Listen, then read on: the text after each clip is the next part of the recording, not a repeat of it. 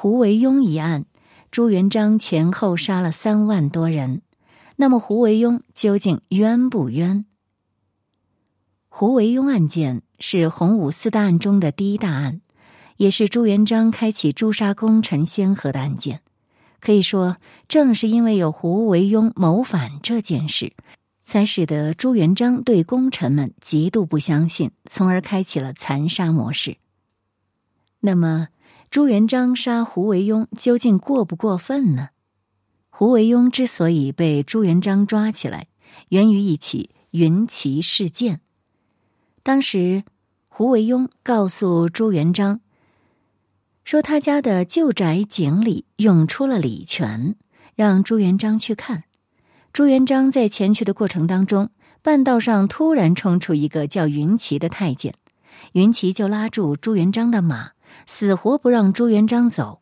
随行的卫士大怒，把云奇打得半死。但就算打得半死，云奇也不让朱元璋走。最后呢，朱元璋才弄清楚，原来云奇是想对朱元璋说胡惟庸要造反。于是朱元璋就登上城头，果然看见胡惟庸家老宅里的墙修了夹墙，在夹墙中间呢，都是一些全副武装的甲士，由此。胡惟庸造反的证据也就坐实了。朱元璋把胡惟庸抓了起来，开始审理这个案子。加上后来多年以后，他又对胡惟庸案件进行追加审理，前后据说杀掉了三万多人。那么云骑事件是不是真实的呢？其实就这件事而言，其中有很多漏洞。有哪些漏洞呢？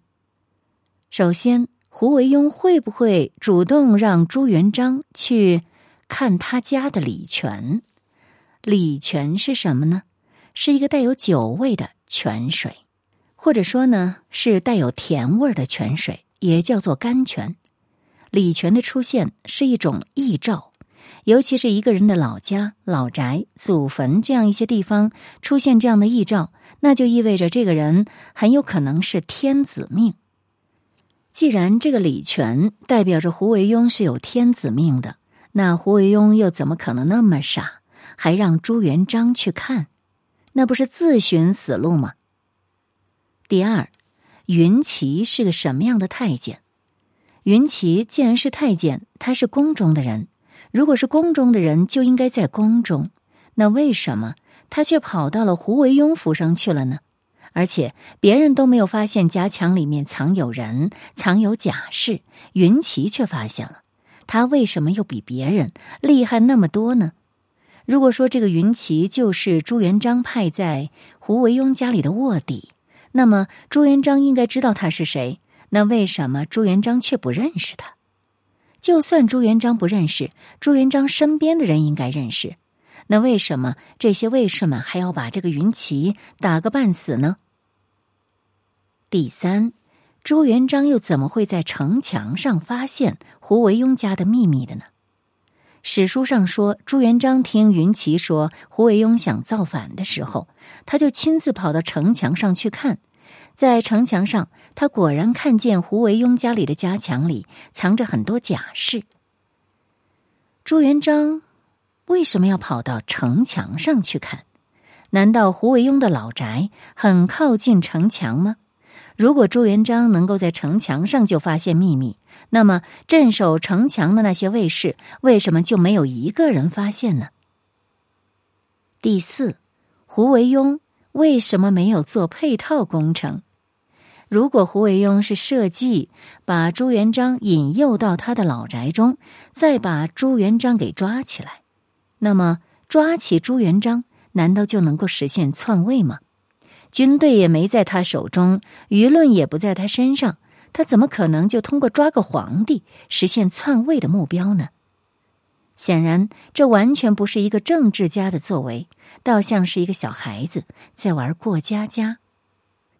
第五，朱元璋为什么会去胡惟庸家？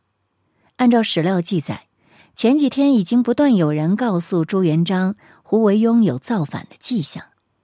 那既然已经有预警了，朱元璋怎么还会去胡惟庸家？他难道不担心吗？那么从以上的分析，我们可以看得出来，以云奇事件来证明胡惟庸造反，其实是非常不靠谱的。很可能胡惟庸并没有造反的行动，这是朱元璋欲加之罪，何患无辞。不过呢，就算胡惟庸并没有造反的具体行动，他被杀了，其实也一点都不冤枉。为什么这么说呢？明史上记载了非常多胡惟庸想造反的事情，以及他在朝廷里独断专行、排斥异己、收受贿赂这样的事件。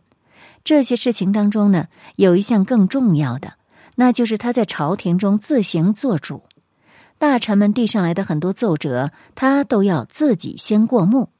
如果这些奏折于他不利，他就会把这些奏折按下，不上报给朱元璋。明史所记载的这些事，也许并不完全真实，也可能有捏造的成分，但这至少可以说明胡惟庸确实没有摆正自己的角色，并不是事事都向朱元璋报告。那么这一点，这是让皇帝朱元璋十分忌惮的。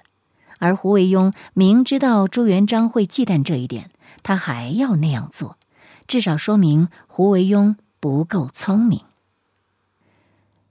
我们就来聊一聊明初四大案。明初四大案也称洪武四大案，是指明太祖朱元璋为消灭他认为对他的朝廷有威胁的人，整顿吏治、惩治贪污而策划的著名四大事件或屠杀，分别是洪武十三年（一三八零年）的胡惟庸案，洪武九年或洪武十五年。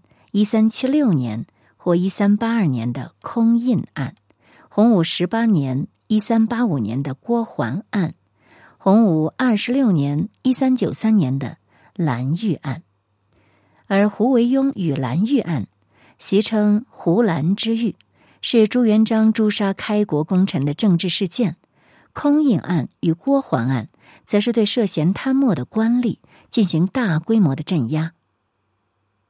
胡惟庸案我们说过了，我们就来说空印案。空印案是发生在洪武十五年（一三八二年），当然这个事情还是有一点争议，或称是一三七六年，因为空白盖印公务文书而引发的案件。这个案件在当时受到朱元璋相当程度的重视，并因此诛杀了数百名相关的官员，而本案实为一个冤案。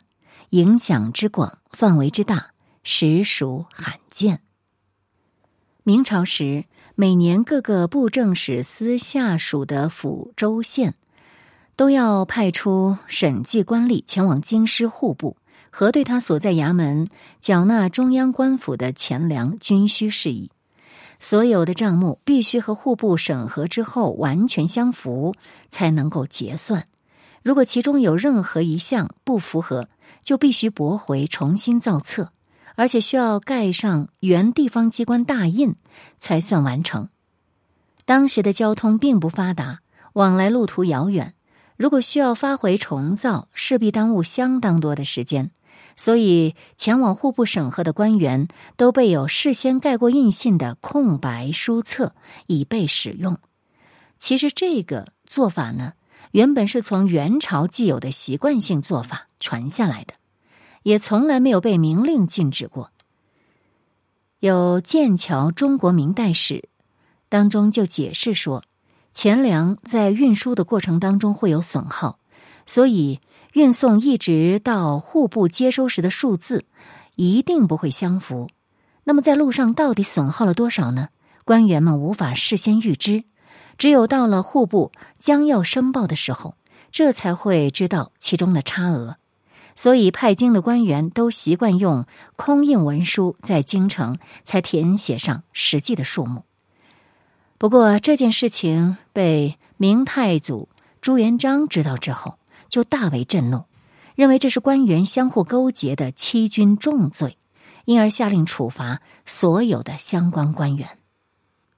在这里呢，我们再补充一下胡惟庸案。胡惟庸被杀后，此案并未了结。他的罪名也在不断的升级，开始只是说胡惟庸擅权执党，后来又加上了通倭、通卢和谋反等罪名，并不断牵连扩大化。该案的同谋犯也越查越多，牵涉的面越来越广，株连蔓引，持续了数年也未能了结。洪武二十三年（一三九零年），朱元璋再兴大狱，有招式奸党录布告天下，乘机又杀了几十家权臣勋贵。李善长、陆仲亨、唐圣宗、费巨、赵雍。金朝兴、叶生、毛奇、李伯生和丁玉等人，都因为和胡惟庸有勾结而被处死。其中位居勋臣第一位的太师韩国公李善长，在洪武十三年胡惟庸案始发时，因为元勋皇亲，已免于追究了。可是十年以后，有人以李善长与胡惟庸共同谋反。朱元璋就干脆顺水推舟，将李善长一家七十余口一律处斩。其实，明代史籍关于胡惟庸案记载多有矛盾，关于他是否确有谋反，当时就有质疑。明代史学家郑晓、王世贞等皆持否定态度。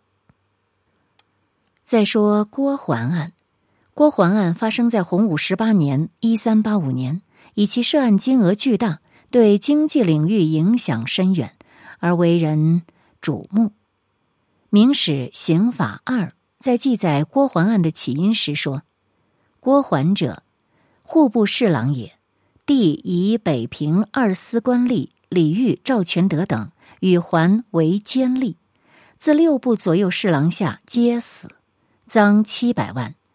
此连直省诸官吏，系死者数万人。”洪武十八年（一三八五年），朱元璋怀疑北平承宣布政使司、提刑按察使司的官吏李煜、赵全德伙同户部侍郎郭桓等人共同舞弊，吞盗官粮，于是下旨查办。洪武十八年（一三八五年）三月，御史于敏、丁廷就举告户部侍郎郭桓利用职权勾结北平承宣布政使司。提刑按察使司官吏李煜，还有按察使司官吏赵全德、胡毅、王道亨等，私吞太平、镇江等府的赋税外，还私分了浙西的秋粮，并且巧立名目征收了多种水饺钱、口食钱、裤子钱、神佛钱等的赋税，中饱私囊。朱元璋就令审刑司考讯。这个案子牵连了全国的十二个部政司，牵涉礼部尚书赵茂、刑部尚书王惠迪、兵部侍郎王志、工部侍郎麦志德等，总共损失精粮两千四百万担，史称郭桓案。朱元璋在大告当中感叹说：“古往今来，贪赃枉法大有人在。”但是搞得这么过分的实在是不多。但是，这个案子呢有明显不合逻辑的地方。这些贪污的粮食是被贪污者倒卖私分了，但是收入粮仓的粮食并没有少那么多，因为大户、粮商等被贪赃者要求补了空，所以呢，朱元璋在大告中明确质问了这些贪污者。你们向商人大户借粮，用什么来还？但是这些被逼无奈补空缺的大户、粮商、富户呢，却被定罪成为了协同者，遭到了杀头抄家的命运。合赃所记，借遍天下，民中之人家大抵皆破，正是当年此案的真实写照。这起案件的主审官吴庸在完成了此案后。也被朱元璋处死，以平民愤。这个案子更像是有预谋的一场国家剪天下羊毛的行动。我们说到的蓝玉案，蓝玉案发生在洪武二十六年（公元一三九三年），是明太祖朱元璋借口梁国公蓝玉谋反，株连杀戮功臣宿将的重大政治案件。朱元璋借蓝玉案彻底铲除了对军权的潜在威胁，将军权牢牢的控制在自己手中。洪武二十六年（一三九三年），朱元璋以谋反的罪名诛杀了大将军蓝玉，而蓝玉是洪武时期的主要将领之一。洪武二十一年（一三八八年），蓝玉率十五万大军出塞，追击蒙古军队，直到捕鱼儿海，也就是今天的贝尔湖，俘获了男女七万七千人，大胜而归。此后，他又多次北征蒙古，立下赫赫战功，被晋封为梁国公，位居大将军之职。蓝玉统兵多年，在军中颇有威望。麾下骁将十余员，个个勇猛善战，而以一介武夫起家的朱元璋，原本就是最忌惮武人拥兵。蓝玉却自恃功高势大，骄横不法。在军中，他擅自处置将校，禁止自专，甚至不听军命。有一次，他北征还师，夜寇喜峰关，官吏没有及时接纳。蓝玉就纵兵毁关，强行进入。这个举动显然是引起了朱元璋的猜忌。而在地方上，蓝玉霸占东昌民田，私蓄奴婢，纵奴作恶乡里。此事后为御史举核，但蓝玉竟怒逐御史。他还让家人私买云南盐一万余引，每引呢是两百斤或四百斤，进行走私。又因为奏请。没有被采纳，就一直对朱元璋心怀不满。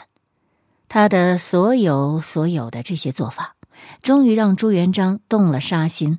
洪武二十六年二月，锦衣卫指挥就告发蓝玉谋反，朱元璋将他处斩，并族诛了三族。平时和蓝玉有关系莫逆的许多将校，也都被定为逆党，遭到了抄家灭族的下场。